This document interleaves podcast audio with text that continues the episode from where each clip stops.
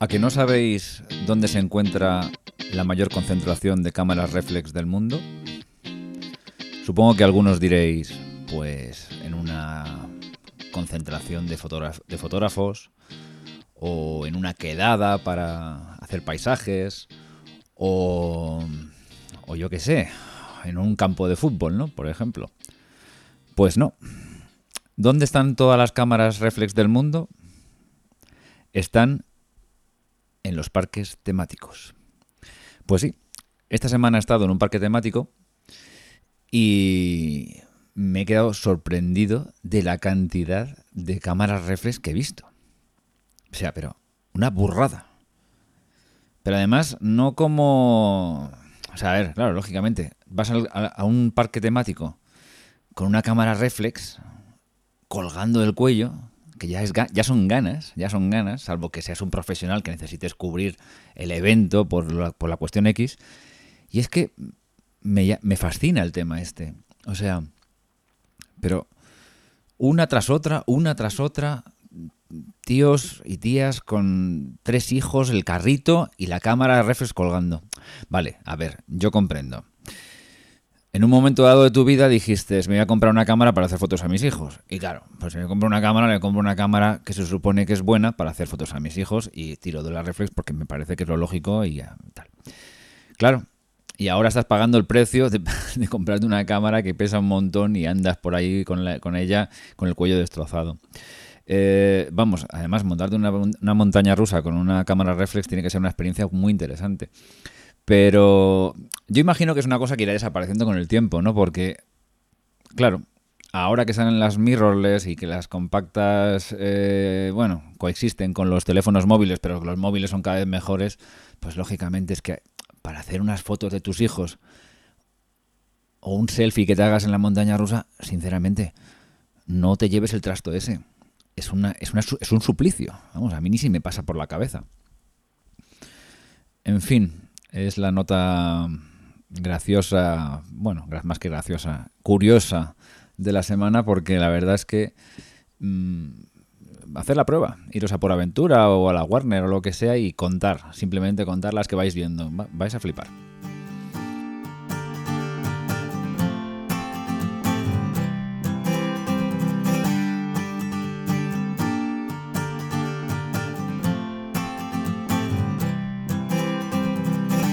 Bienvenidos a todos a un nuevo programa de Gran Angular, un programa quincenal de fotografía para novatos, amateurs y profesionales, con entrevistas, reviews de material, opinión, noticias y la sección de preguntas y respuestas.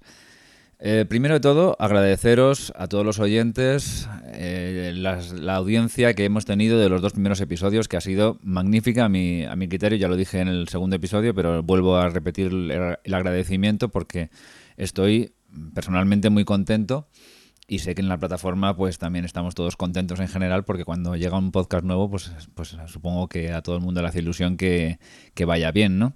Eh, personalmente os agradezco muchísimo, sobre todo la cantidad de correos, emails, eh, mensajes eh, directos, indirectos que me habéis mandado pues dándome las gracias o, hablando bien del podcast o simplemente haciéndome preguntas que todos agradecen un montón y la verdad es que que bueno, que, personalmente me ha, me, ha, gustado muchísimo.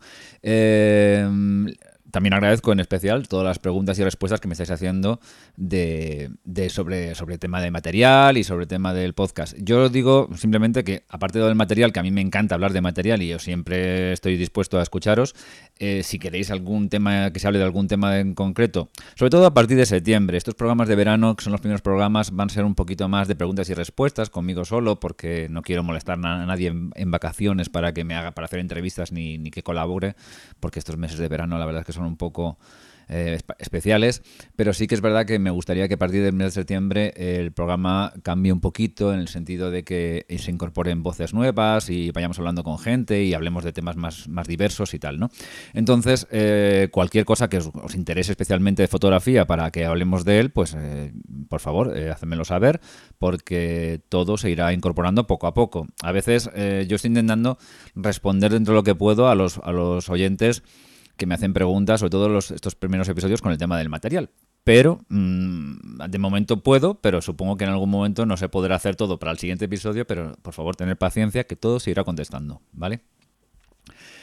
Em, esta quincena os quiero recomendar dos podcasts. Uno es el podcast Ecos a 10.000 kilómetros, que lo integran Pilar, Vanessa y Romina y hablan de diversas partes del mundo. De, es un magazine que hablan de, bueno, de, de cómics, hablan de películas, hablan de series o viajes, etcétera, etcétera. Es súper entretenido y bastante, vamos, y aporta mucha información.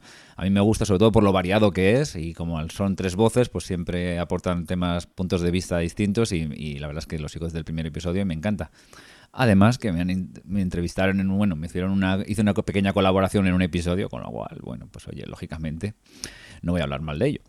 Y por otra parte, el podcast de mi compañero Fran Sevillano de la plataforma Emilcar FM, que se llama Impetu, que es un programa de entrevistas donde seccionan pues, a gente apasionada y exitosa para averiguar cómo han hecho para llegar a donde están y continuar evolucionando.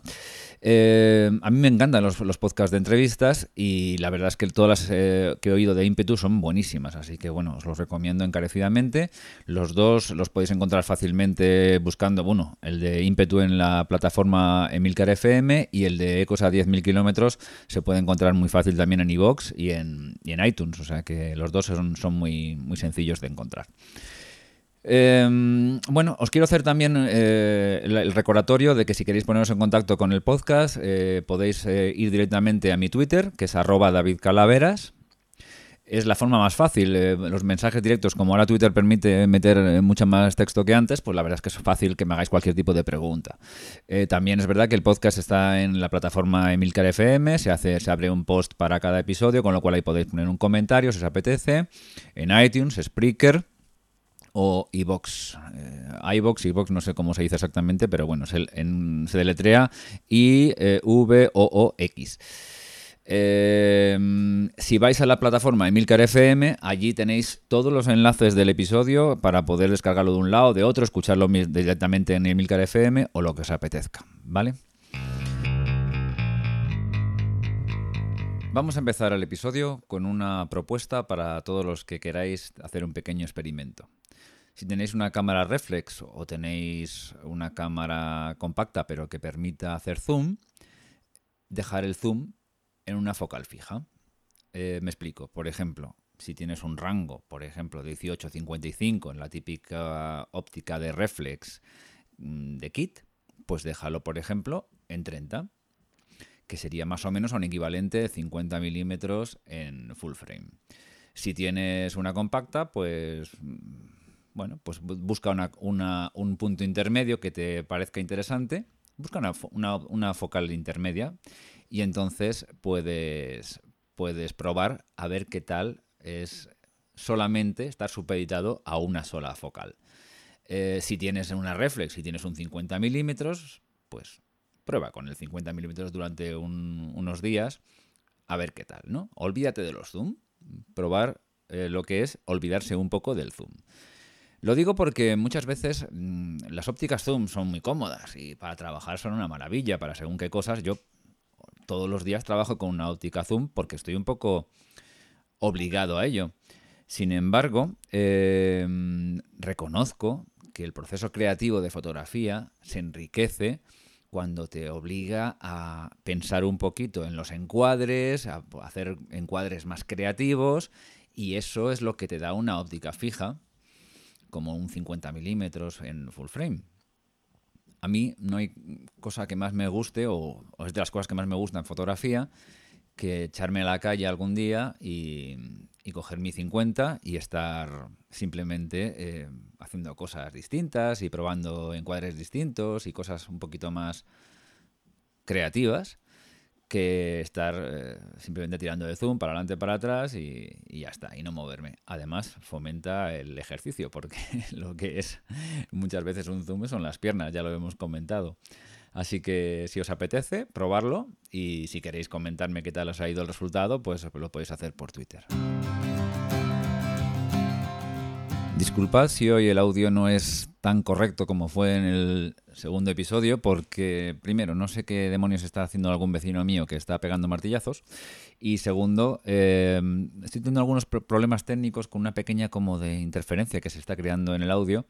Lo estoy revisando a la medida que voy grabando, incluso he regrabado un, trocito e intentaré en post eh, corregir lo que pueda, pero de verdad os pido disculpas si no es tan claro y, alto como, como, fue en el segundo? Espero que sí.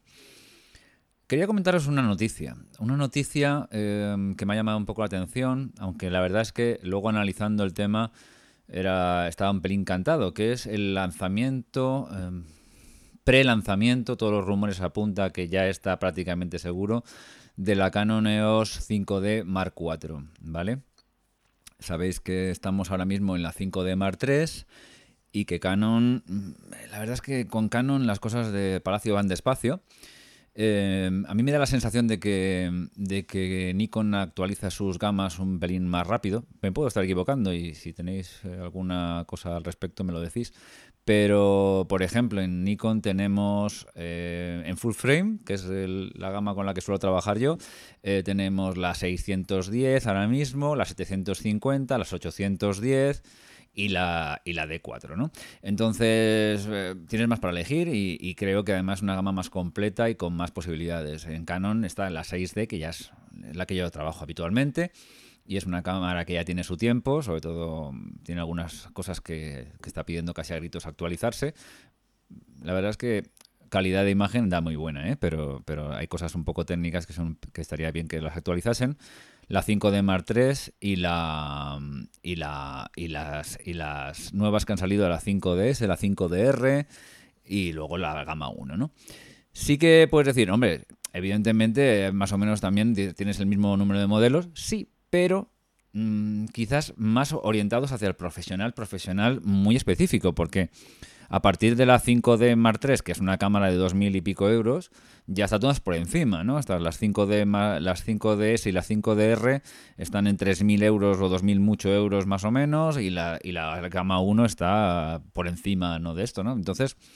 Eh, digamos, Nikon te facilita un poquito más la entrada a, full frame y Canon te pone la 6D, ahí bueno, sí, está bien, es fácil, eh, bueno, es relativamente fácil eh, comprarla porque te puedes encontrarla por 1.000 euros más o menos en segunda mano. Y 1.500 o 1.400 euros me parece que nueva, hace ya tiempo que no lo miro, pero, pero bueno, no te lo pone quizás tan, tan variado y sencillo, sobre todo para la entrada en full frame. Bueno, la cuestión es que la, está a punto de lanzarse, parece ser que se va a lanzar a finales de agosto y que, y que bueno, pues vendrá con las eh, actualizaciones que no voy a leer ahora porque me parecería un poco absurdo eh, ver lo que puede o no puede sacar Canon con, esto, pero sí que era, era, un poco la reflexión acerca de las gamas de, de las gamas de, de, lo que es el full frame, ¿no? Eh, bueno, también me gustaría saber vuestra opinión al respecto, si trabajáis con full frame o lo habéis planteado compraroslo. bueno, pues sinceramente, a mí me, gusta más quizás el planteamiento de gama de Nikon que de Canon, siendo usuario de Canon. Y pasamos directamente a las preguntas que nos han hecho los oyentes en esta quincena y empezamos con Marcos Ribeiro que me dice que, bueno, me da las gracias, enhorabuena por el podcast, eh, dice que se escucha con un poco más de volumen, sí, yo lo agradezco, espero que este siga cumpliendo la norma. Y, me dice, quiero hacerte una pregunta. Cuando hablas de, comprar material de segunda mano, que lo suelo decir bastantes veces, ¿dónde sueles hacerlo? ¿Conoces alguna web fiable para la compra de material de segunda mano? ¿Lo haces a través de algún foro especializado? Muchas gracias y a seguir en la misma línea del podcast. Vale. Principalmente, cuando compro material de segunda mano, lo hago en los foros especializados de cada marca. No es que haya alguno oficial, no lo hay, pero si eres un poco, vamos, sabes buscar en Google, que lo sabemos todos, pues simplemente buscas eh, Nikonistas, Canonistas, eh, Fujistas, eh, o algo así, y casi todas tienen un foro más o menos de la marca, ¿no? Eh, yo creo que las marcas principales casi todas tienen un foro que tal. En esos foros suele haber una sección de mercadillo y bueno, pues suelen ser bastante activas y la gente se intercambia material y se vende, se compra y tal. Yo, como ya os dije que mi foro principal, o sea, mi, marca principal es Canon, pues cuando busco una cosa de Canon, pues ya sabéis dónde suelo buscar. También he encontrado cosas en, lo que es segunda mano, ahora se llama Vivo, me parece, y en, bueno, también en Wallapop, por ejemplo, eh, se puede encontrar material que está interesante. ¿Qué pasa con la compra de segunda mano? Y me gustaría un día hacer un programa, ya lo dije creo que en el, episodio pasado, solamente con la temática de la, segunda, de la compra de segunda mano, que tiene su ciencia. Cuando tú buscas un, material de segunda mano, lo primero que no debes de tener es prisa. Porque si tienes prisa, te puedes precipitar con la primera cosa que, te salga, que te pongan enfrente. Y segundo, eh, lo que tienes que tener es eh, algún criterio para comprar. A mí, me, cuando hay un amigo que me dice, mira, busco una cosa que tal y le aconsejo segunda mano, bien es verdad que la mayoría de las veces me implico con la compra y le digo, mira, te acompaño, lo busco, te, te ayudo, eh, vemos el material, lo probamos y tal. Y me gusta mucho, sobre todo, lo que es la compra mm, cara a cara y poder que te ofrezcan por lo menos probar el material. Yo muchas veces no lo pruebo si ya lo tengo en la mano y sobre todo si no es electrónica, si es una, si es una óptica, por ejemplo, pues simplemente lo veo el estado y más o menos me, puedo llegar a fiar. Hombre, a lo mejor la, la, monto en el cuerpo, hago un poco de zoom, si es un zoom o lo que sea y tal, disparo un par de cosas, pero la verdad es que no me voy a poner a hacer pruebas en la calle a ver si tiene no sé qué o si tiene no sé cuántos, ¿no? Lo bueno de los foros es que normalmente la gente, para acceder al mercadillo de los foros, sueles tener algún tipo de filtros, por ejemplo, estar en una temporada y tal, hay unos moderadores que van vigilando si la gente hace cosas raras, y estás un poquito más protegido, ¿no? En los foros eh, de la marca, digamos, que, los que se montan alrededor de una marca. En segunda mano o en este tipo de cosas, en los, generalistas, estás mucho más desprotegido y yo sé que hay gente que se dedica, profesionales que se dedican a timar, ¿no? O a hacer cosas raras hay que ser un poco perspicaz y la verdad es que ahí te estás un poco más expuesto. Yo he comprado, ¿eh? Y a mí me ha ido, hasta ahora he tenido mucha suerte con todas las compras de segunda mano que he tenido, o lo, he hecho bien, no sé, una de las dos cosas, o las dos cosas juntas, y no he tenido demasiado problema. Yo siempre lo recomiendo, pero también es verdad que hay que tener algo de criterio para, para comprar. Bueno, eh, segunda pregunta. Eh, Salvador Millet me dice, muy bueno el segundo episodio, muchas gracias Salvador, me ha servido para entender lo poco que sé de fotografía y lo mucho que me queda por aprender. A todos nos queda muchísimo para aprender. El primero es a mí, que todos los días le dedico pues media hora, una hora para estudiar. A lo mejor no todos los días, pero digamos cinco días a la semana sigo estudiando. Yo sigo estudiando sigo estudiando fotografía. Creo que todos los fotógrafos, eh, o la mayoría de los fotógrafos, siguen estudiando fotografía, eh, si ya bien sea de postproceso o de técnicas nuevas o de cosas que no sabes y pues tal. Eh, la fotografía es como la medicina, necesitas seguir informándote continuamente, ¿no? Y además es un mundo en evolución continua, con lo cual, pues necesitas estar al día. Bueno, me dice, creo definitivamente que necesito una buena compacta. Las reflex son demasiado complejas. Eh, David, ¿alguna, ¿alguna compacta de calidad para interiores con un buen angular? La usaría para hacer fotografía de dormitorios, baños, cocinas. Actualmente tengo una Canon EOS con, un angular de 24 y un F2.8 que ya debe tener unos 10-12 años. Eh, muy contentos con ella, pero está pidiendo recambio y cualquier día dice basta. Sí, bueno, la electrónica eh, probablemente eh, más pronto que tarde, si es tan antigua, pues te pueda decir basta si la has utilizado con cierta intensidad. Aunque nunca se sabe, ¿eh? esto a veces te entierran. Y la óptica 24 f2.8 es adecuada para interiores, y sinceramente no es una mala óptica, es una óptica fija, que las ópticas fijas cuando, aunque sean las más baratas, siempre dan una calidad bastante aceptable, por no decir buena, o muy buena incluso, y f2.8 es relativamente luminosa, que no sé si trabajas con trípode o no, pero lo normal es que si haces este tipo de fotografía trabajes con un trípode, con lo cual va sobrado. Eh, mi primera recomendación sería un poco la más fácil, que es yo me compraría una reflex nueva y seguiría utilizando el 24, que para interiores es una, es una focal bastante, bastante indicada. Pero si quieres una compacta porque no tienes, mm, porque vamos, porque te apetece trabajar con una compacta, pues hombre, a ver, eh, cuando compacta ya es que ni ya ni, pongo lo que son una mirrorless, ¿eh? o sea, me voy a la compacta con la óptica sellada, digamos, ¿no? Una cámara muy pequeñita Y hay que tener en cuenta el factor de conversión. La mayoría de las compactas eh, parten de unos 28 milímetros de focal real, con lo cual ya vas a perder angular. Y esas son las normales, ¿no?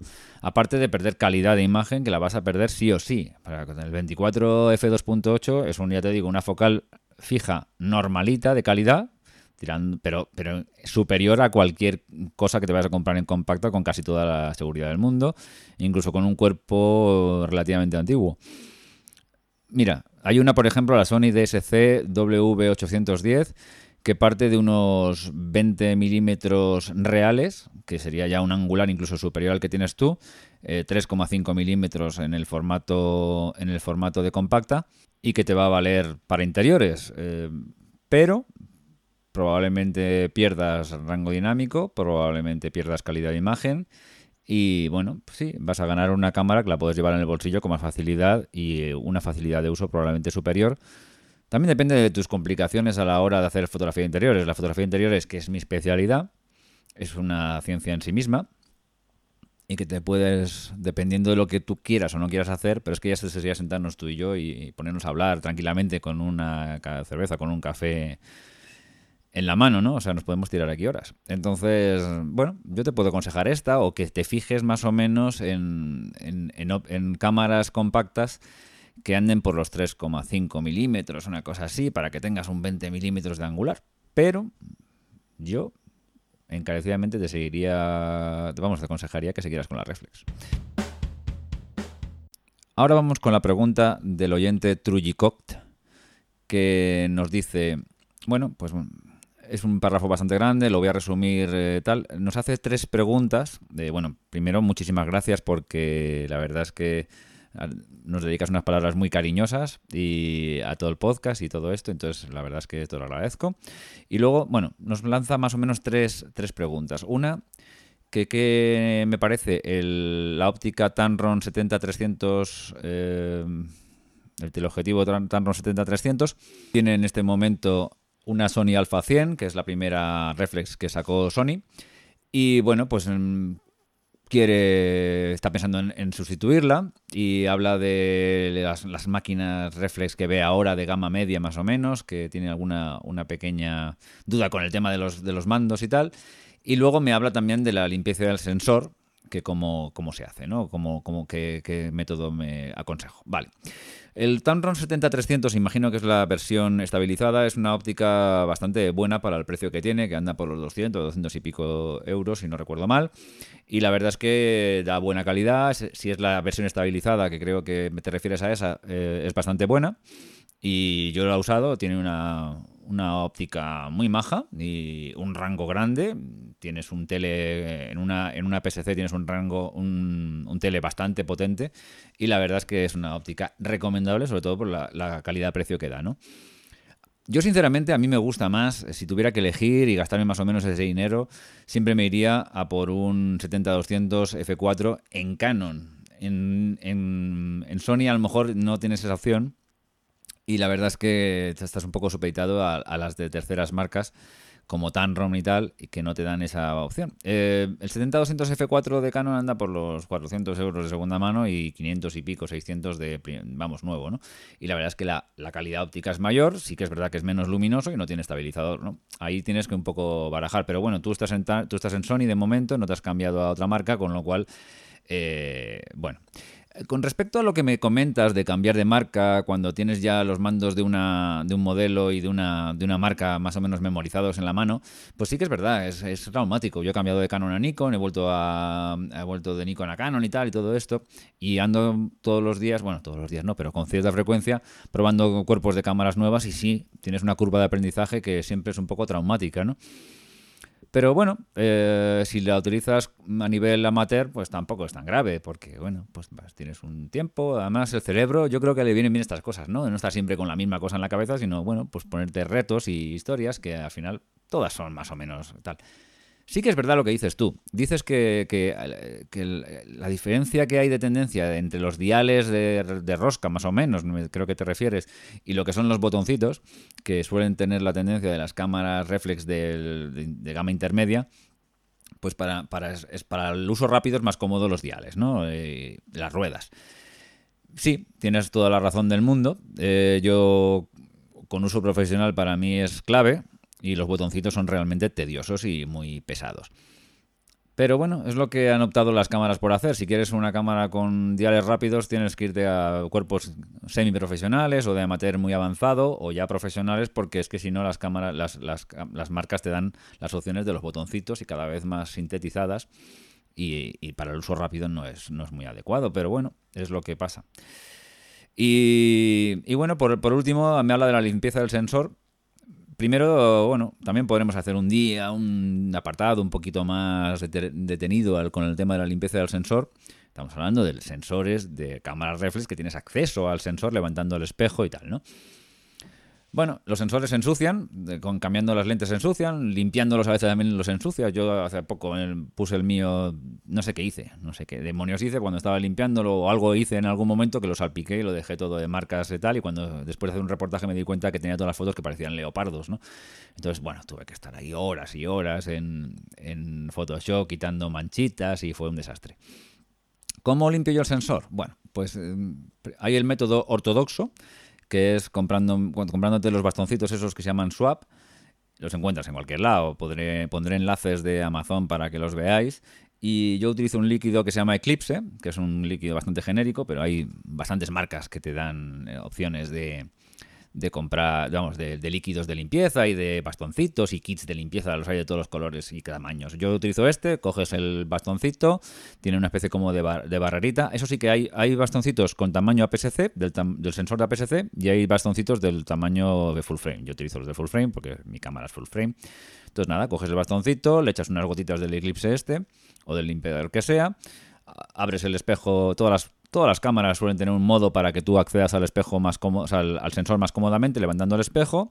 Se abre el este, le pasas el este como si fuera una especie de escoba, con cuidado, no lo aprietes demasiado, pero bueno, tampoco tengáis miedo. Especialmente yo, todo el mundo tiene especie al principio como miedo reverencial a tocar el sensor. A ver, si eres un poco manazas, ten cuidado, pero con un poquito de cuidado no tienes que no vas a cargártelo, es difícil cargarte un sensor.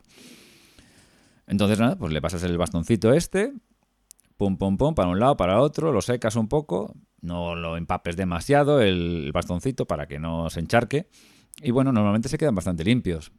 Hay un método que yo he utilizado alguna vez, sobre todo cuando estoy a lo mejor en algún viaje, alguna cosa, y no me llevo las cosas, que es utilizar, esto no lo hagáis en casa, pero yo lo he hecho, que es utilizar la cinta Scotch Magic, la, esa, que esa que es como el celo, vamos, eh, que, es, eh, que es como transparente pero un poquito traslúcido, no es, no es transparente del todo, es traslúcido.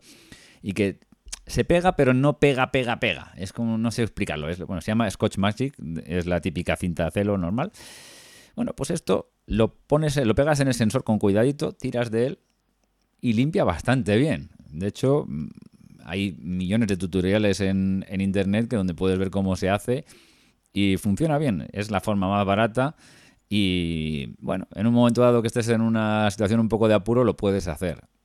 Yo lo he hecho, no pasa nada y si bien no hace una limpieza, para, mí por lo menos, no hace una limpieza tan a fondo como puede ser con lo otro, pero bueno, en un momento dado, eh, sobre todo pelillos y cosas que se quedan así por encima, superficiales, lo puedes quitar bastante bien, ¿no? Bueno, ya he dicho que no lo hagáis en casa. Lo otro es bastante más, más ortodoxo y esto ya es un poco más sui generis, pero bueno, yo os digo lo que, lo que hago realmente. Bueno, sigamos. Eh, Carlos con K me dice, buenas, he escuchado tus dos podcasts con, con pasión ribereña, que es como es debido. Muchas gracias, eh, Carlos. Eh, en el podcast anterior dijiste una serie de cámaras, pero con tanta cantidad me pierdo. Sí, es verdad que a veces cuando más datos tienes en la cabeza, más te pierdes. Me pasa a mí y nos pasa a todos. No quiero reflex, bueno, haces bien. Y quiero la cámara para todo, viajes, retratos, en fin, no existe la cámara buena para todo. ¿eh? Existen cámaras que hacen mejor unas cosas, otras que hacen mejor otras. Y luego, pues oye, hasta con un teléfono puedes hacer cualquier tipo de retrato. Esto ya es cuestión de apuntar y disparar. Pero claro, evidentemente perfecta para todo no existe. No hay, no hay ninguna cámara que sea perfecta para todo. Bueno, sí, a lo mejor si te gastas muchísimo dinero. Eh, cabe destacar que no tengo mucha idea, que quiero aprender y que esta sería mi primera cámara seria. Bueno, después de la introducción al ajo, eh, a las que más he escuchado y visto que me gustan son la Canon G7X o la Sony A5000. ¿Me las puedes decir o recomendar? Eh, calidad-precio y me quiero gastar sobre unos 500 euros. Muy bien. Bien. Em, me estás comparando dos cámaras que son de rango de precio muy similares, pero son de concepto bastante distinto. La Canon G7X es una cámara eh, con la óptica fija, no puedes cambiarla. Y sin embargo, la Sony A5000 es de óptica intercambiable, ¿vale? Eh, a mí la Canon G7X me, parece una cámara estupendísima. O sea, es una compacta hasta cierto punto, es un poco más grande que las típicas compactas pequeñas, un poco más grande, pero sigue siendo una compacta con la óptica fija mm, de muchísima calidad, con controles manuales, eh, tiene una, luminosidad bastante buena para, para, ser una compacta y la verdad es que me parece un, una cámara súper recomendable si lo que quieres es eso, una cosa que no te tengas que pensar nada, ni cambiar nunca ópticas, ni nada. lo tienes todo ahí metido, la llevas en el bolsillo y fenomenal. La Sony A5000, yo ya he recomendado en un podcast anterior la Sony A6000, ¿vale? La Sony A5000, que es más o menos una, una 6000 pero con más limitada lógicamente, pues es una cámara también altísimamente recomendable. Yo recomiendo más la A6000, también tienes la 5100, que es la, evolución de la 5000. Que, y bueno, y también eh, ha salido una nueva de la gama 6000, pero bueno, con la 6000 nos podría valer, porque la otra es bastante más cara. Eh, y la 6000 yo la he encontrado de segunda mano, con la, con incluso con la óptica de kit, por unos 500 euros. Eh, pero bueno, desde cuando digo segunda mano, me la vendían prácticamente nueva, lo estuve mirando porque me apetecía tener una y me la vendían prácticamente nueva, una cámara casi sin, sin desprecintar. Si rebuscas por ahí, las puedes encontrar nuevas más o menos por ese precio. Yo te aconsejaría más la 6.000 que la 5.000, pero bueno, la 5.000 tampoco es una mala opción. Pero claro, ahí tienes que tener en cuenta que son eh, cámaras con de óptica intercambiable y que la que viene de kit es la que viene de kit y ya tienes que si luego quieres eh, una óptica específica, pues siempre tienes que comprarte la parte y son caras. ¿eh? Las ópticas de Canon, digo, perdón, de, de Sony son bastante caras. Evidentemente la opción Sony es más versátil y la otra es más cerrada, pero te garantiza que la óptica que llevas es bastante, bastante maja. Son dos cosas distintas. Si me tuvieras que, si me pusieran una pistola en la cabeza y dijeran, ¿cuál quieres? Pues en un caso como el tuyo, probablemente me iría por la Canon, porque no me especificas que quieras hacer nada muy muy especial, sino algo para no complicarte la vida, ¿no? Pues entonces, tal. Pero no te equivocarías si te fueras por la gama Sony. Siguiente, eh, Javier me dice, hola David, enhorabuena por el podcast, muchas gracias, muy entretenido didáctico, sigue así, intentaré, o incluso mejorar, si es posible. Y quería preguntarte algo, estoy pensando cambiar de cámara, actualmente tengo la Canon, la Canon EOS 600D y querría mejorar en el rango dinámico y situaciones de poca luz. Había pensado comprar la 6D, que es la full frame con la que yo trabajo habitualmente, esperando incluso a la 6D Mark II a principios de 2017, pero en este caso perdería mis dos objetivos actuales. Uno de ellos es el Tamron 1750 f2.8 que le encanta y yo he hablado de él hace tal. Hago sobre todo fotografía urbana y de paisajes. Bien. ¿Qué opinas del cambio? ¿Se te ocurre alguna opción mejor, como por ejemplo la 80D o la 7D Mark II? Vale. Mira, Javier, eh, te voy a decir una cosa y creo que es muy de cajón. Eh, tú estás en línea APS-C. La 600D es APS-C. Los objetivos que tienes, según indicas, el que, el, que me comentas es específicamente para APS-C y tienes que tener otro que también es de esa, de esa, de esa gama.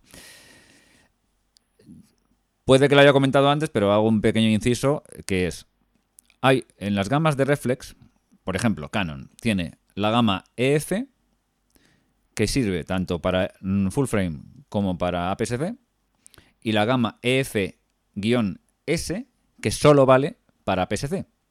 Entonces, si tú tienes una gama, si tú tienes una cámara APS-C, te valen prácticamente todos los objetivos de la gama F. EF, perdona. Tanto sean FS como si son EF. Sin embargo, si tienes una full frame, estás eh, sujeto solamente a los de la gama EF. En Nikon pasa lo mismo más o menos, pero se llaman de otra forma. DX y FX. Eh, bien, eh, ¿qué pasa? Tú me dices que quieres ganar en rango dinámico y en situaciones de poca luz. Entonces, estás, si quieres realmente, realmente, cuando digo realmente, te digo en mayúsculas, ganar en rango dinámico y situaciones de poca luz, recuperar sombras. Sí que es verdad que lo más aconsejable es que cambies a full frame con la, SD, con la 6D. Me dices que estarías dispuesto incluso a esperar a la 6D Mark II. Yo también estoy esperando la 6D Mark II. Pero mm, me parece que de momento va para largo porque el próximo lanzamiento parece ser es la, 5D Mark IV. Así que estaremos en principios de 2017. ¿Eres optimista? Yo no soy tan optimista. Probablemente incluso nos vayamos un poco más lejos. Pero bueno, nunca se sabe. Es posible.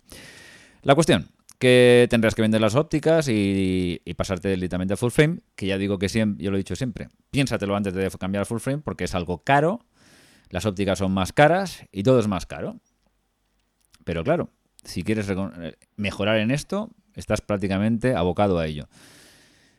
La 80D, la 7D Mark II son cámaras geniales, las dos.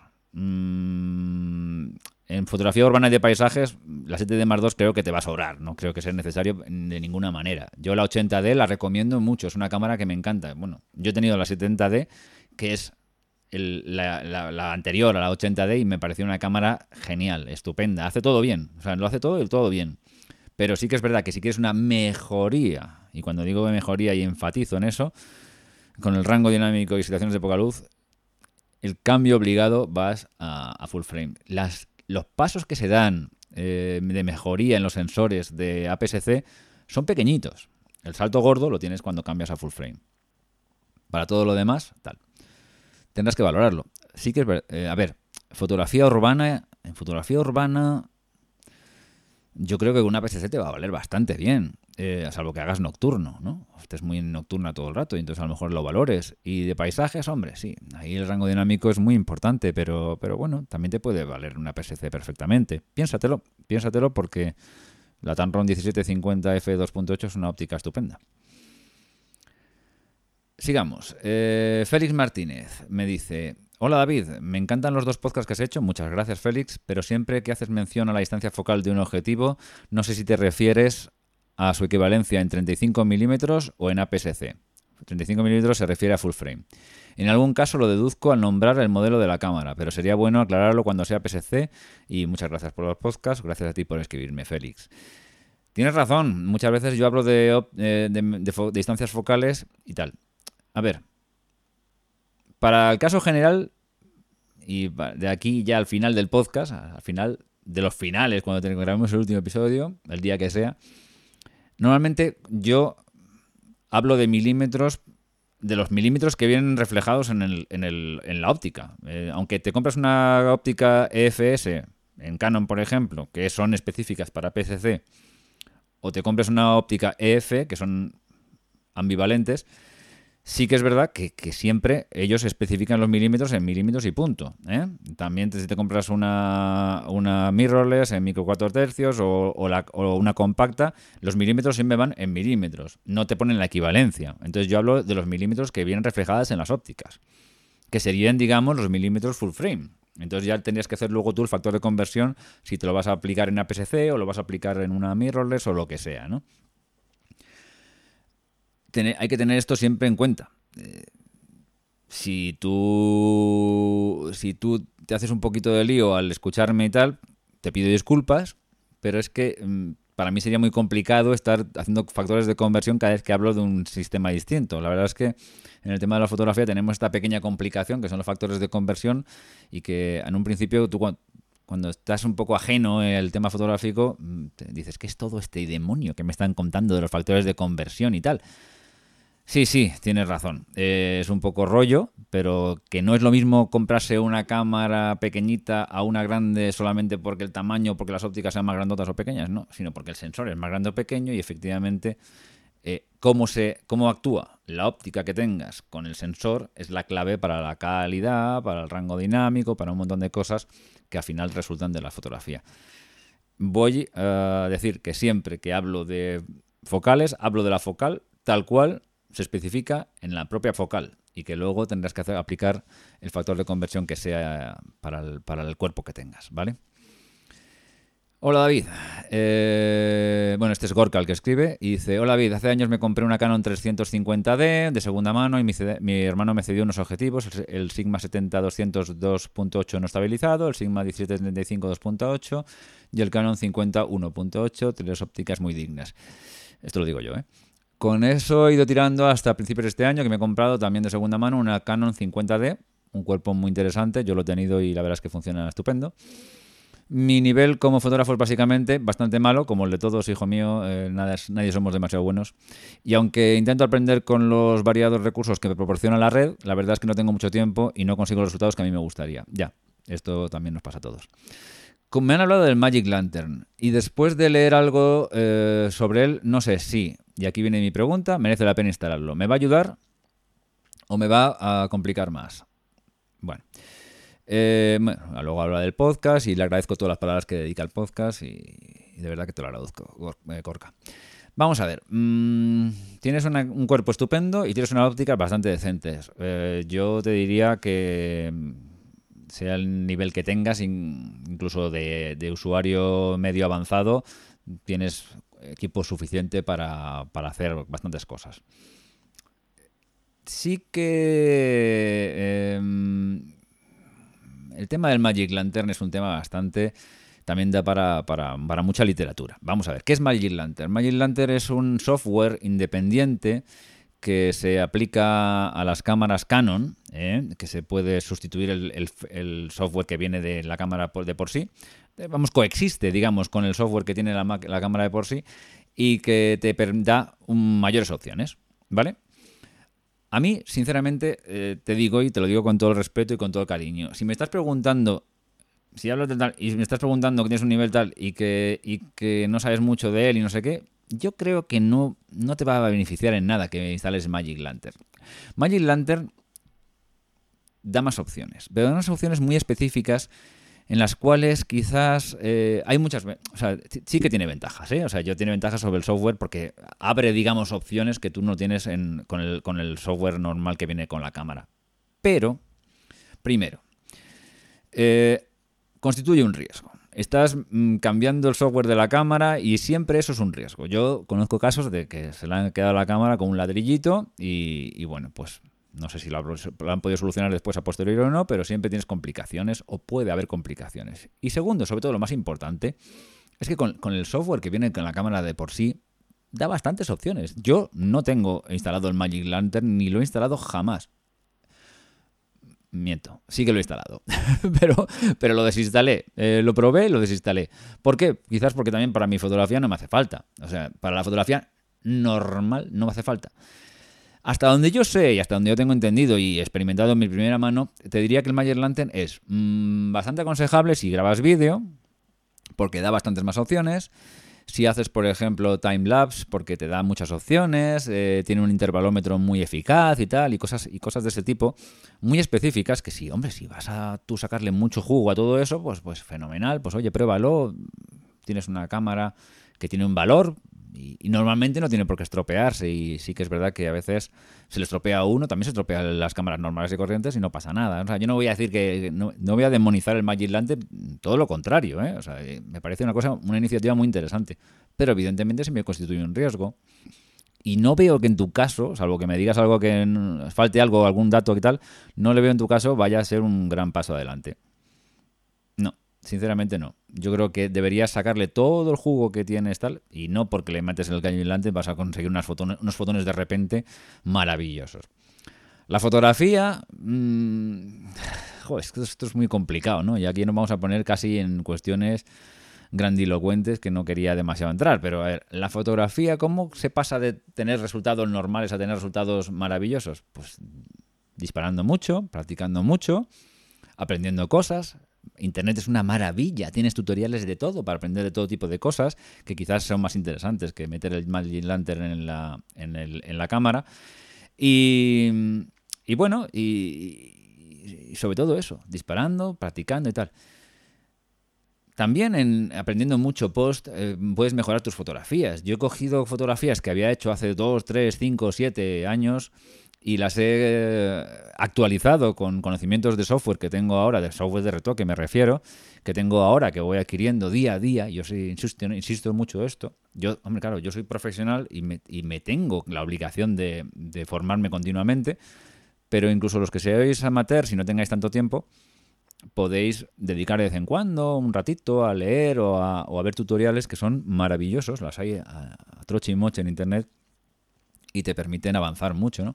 Entonces, el software de postproducción eh, hace que realmente mejores también las fotografías, ¿no? Yo ya te digo, he cogido fotografías antiguas, las he reeditado y he sacado cosas que en su, momento no, no, fui capaz. Y, créeme que se consiguen cosas que son bastante sorprendentes. Así que yo de verdad no te lo aconsejo, pero bueno, lo dejo a tu criterio. No creo que vayas a ganar gran cosa. Eh, eh, Josep Luis Lai me dice felicidades por tu podcast David, aparte de buen fotógrafo, muchas gracias, buen comunicador, muchas gracias de nuevo, te dejo una duda para el podcast, ¿cómo equilibrar las luces interiores y exteriores en reportajes de interiorismo? ¿Qué técnicas diferentes se pueden aplicar? Un saludo y adelante con el podcast. A ver, Josep,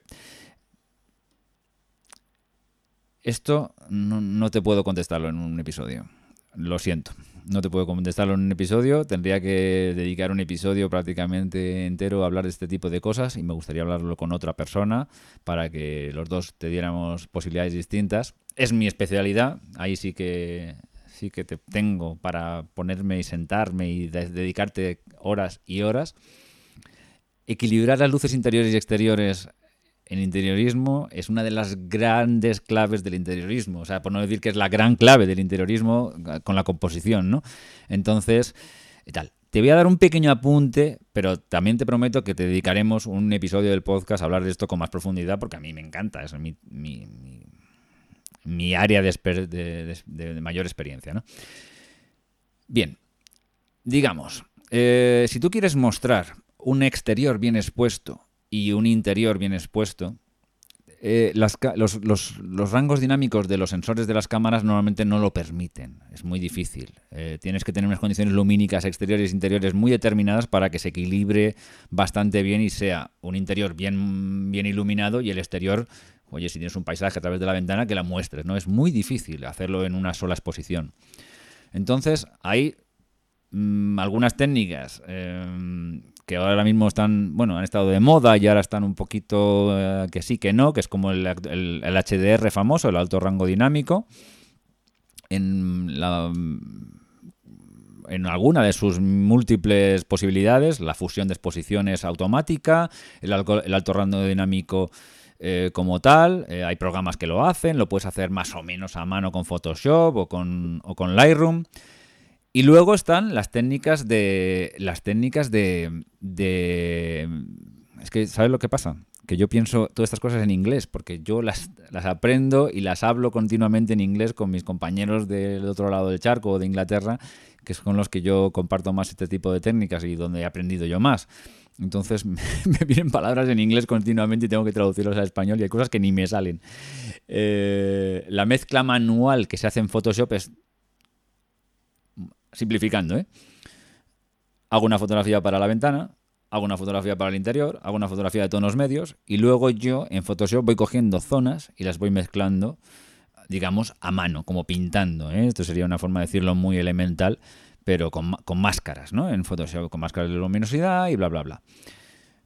De verdad, eh, hablaremos del tema con, mucha más profundidad mm, y te agradezco mucho la pregunta, Josep, porque me encanta hablar de esto, pero de verdad que no puedo, eh, estoy ya terminando el, episodio y es muy complicado, tendría que dedicarte todo el episodio, que lo haremos, ¿eh? pero bueno, si quieres preguntarme cualquier cosa en privado, de todas maneras, podemos seguir hablando del tema, no tengo ningún problema. Y por último, eh, eGeek Reviews me dice, muy buen podcast el tuyo, muchas gracias pero deberías hablar más de consejos fotográficos relacionados como manejar el ISO, la exposición, el HDR, el encuadre, la iluminación. Un saludo. Bueno. Eh, a ver, mm, sí, sí, sí, tienes razón, que se debería hablar de muchas cosas y la fotografía es súper extensa y iremos hablando de todo en los, distintos podcasts que vayamos haciendo, en los distintos episodios. Pero claro, mm, llevo tres. Entonces da para lo que da y si y tampoco quería hacer que los primeros episodios fueran solamente de conceptos básicos porque eh, yo he, oído otros podcasts españoles o extranjeros eh, que se centran mucho en solo hablar del ISO en un episodio. A ver, yo me parece una iniciativa muy buena, muy didáctica y la agradezco, ¿eh? O sea, quiere decir que todo lo que se haga para para mejorar el conocimiento general, pues es fabuloso y es, es plausible Pero no quería hacer eso, quería hacer una cosa más variada, más variopinta, con más interactuar, con se interactuara más con los, con los oyentes. Y entonces, bueno, pues estas cosas van dando poquito a poco. Ya hemos hablado un poquito, un poquito del HDR, nada, a caudal, de la iluminación nada, y lo demás no hemos hablado nada, pero, pero bueno, yo creo que, en cada episodio se salpique alguno, algo de conocimientos, en algunos avanzaremos mucho y en algunos haremos simplemente menciones, ¿no?